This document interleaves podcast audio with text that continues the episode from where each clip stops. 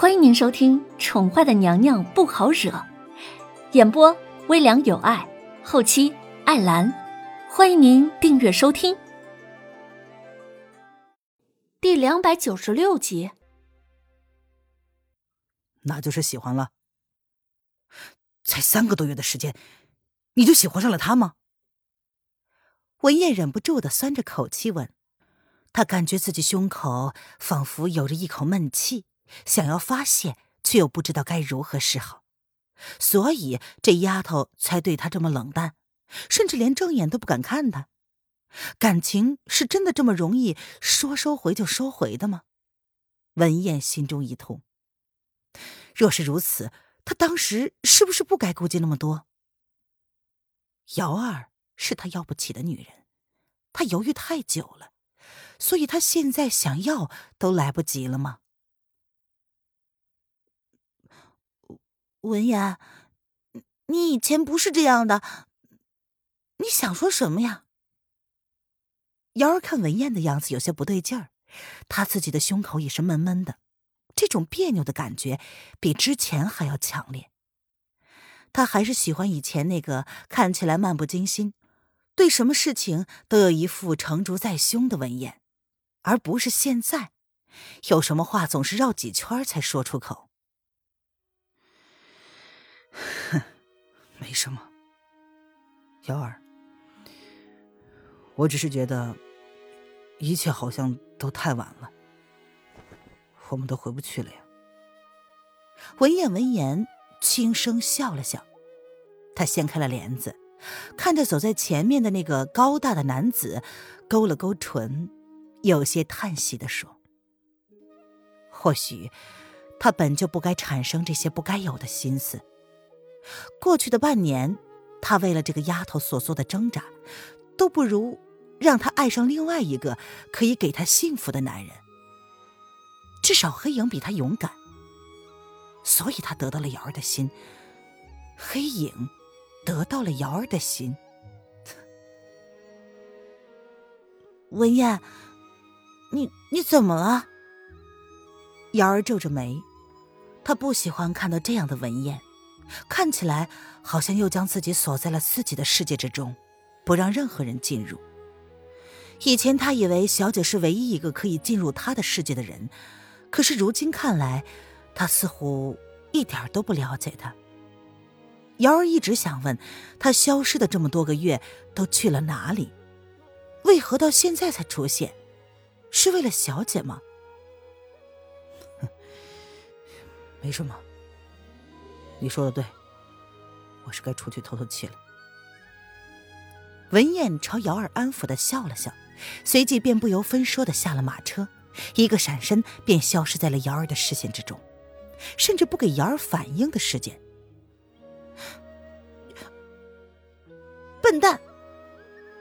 瑶儿咬了咬嘴唇，看着位置上已经消失的人，心中苦苦一笑。他还是那样。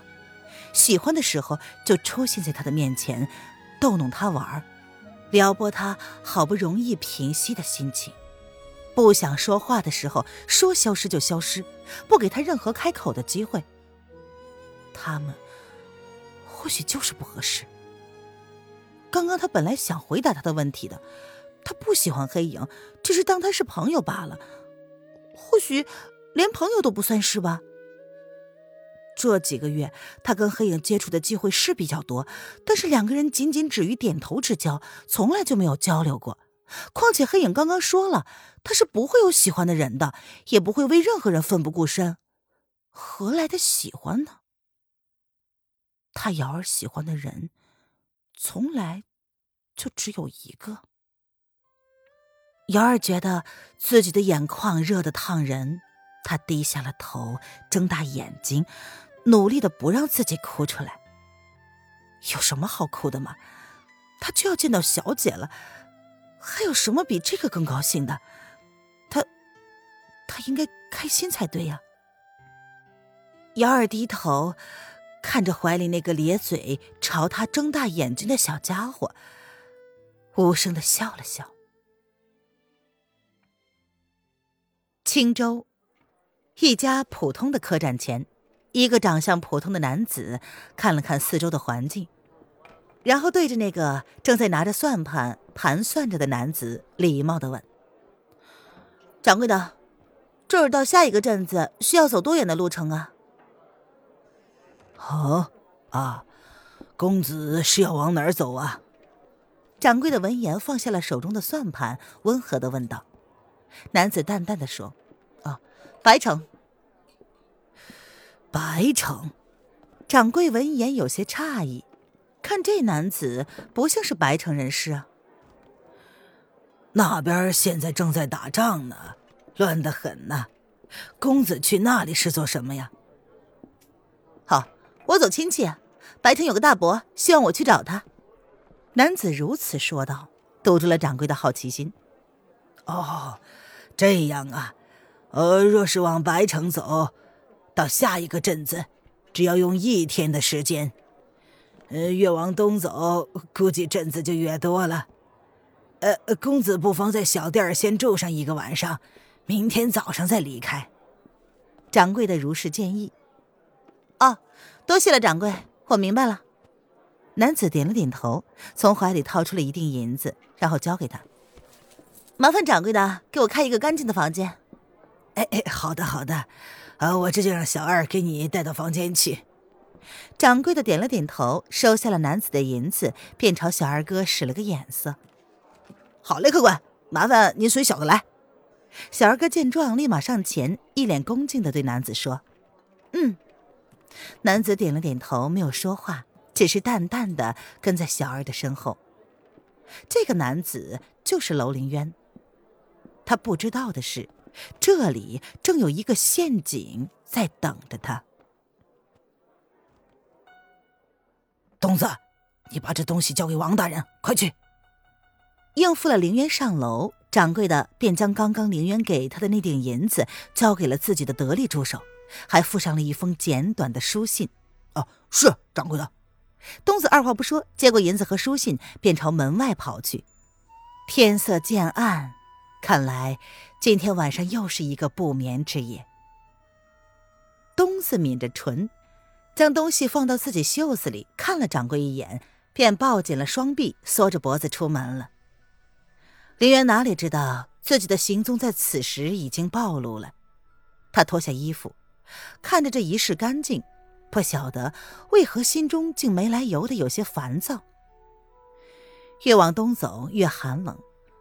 路上，他就知道了离国和齐国两个方向同时攻击萧国的消息。很显然，他的男人已经出击了。此刻，他应该已经到了萧国的帝都了吧？他会做些什么呢？让萧逸南交出自己吗？还是计划着要给萧逸南新婚之礼呢？林渊听说萧逸南的封后大典并没有取消，而是如期举行。那么皇后的替补人又会是谁呢？他勾唇，若有似无的一笑，应该会是他那个好妹妹吧。萧逸南想要以假乱真，只能让楼宇烟上了。萧国皇宫现在应该有一出好戏正在上演，可惜了，自己没有机会亲眼见识。林渊将绑起来的一头长发轻轻的放下，再过两天，他就能到白城了。这时，两声轻微的敲门声打断了林渊的思绪。见状，林渊皱眉：刚刚他不是让小二不用招待自己了吗？自己已经披头散发了，不过应该也看不出他是女扮男装。他连喉结都弄出来了，完全就是个男人脸。就算是叶轩寒，也不一定会识得他出来。思及此，林渊勾唇，不甚在乎的走到了门口。谁啊？呃，公子是小的。小二站在了门外，朝躲在他身旁的官兵们看了一眼，心中有些犹豫，但还是力持镇定的开口说道：“什么事啊？”林渊皱着眉。外面好像不只是一个人。哦，是这样的，刚刚给您安排错了房间，这个房间是别人的，小的这就带您去另外一个房间去。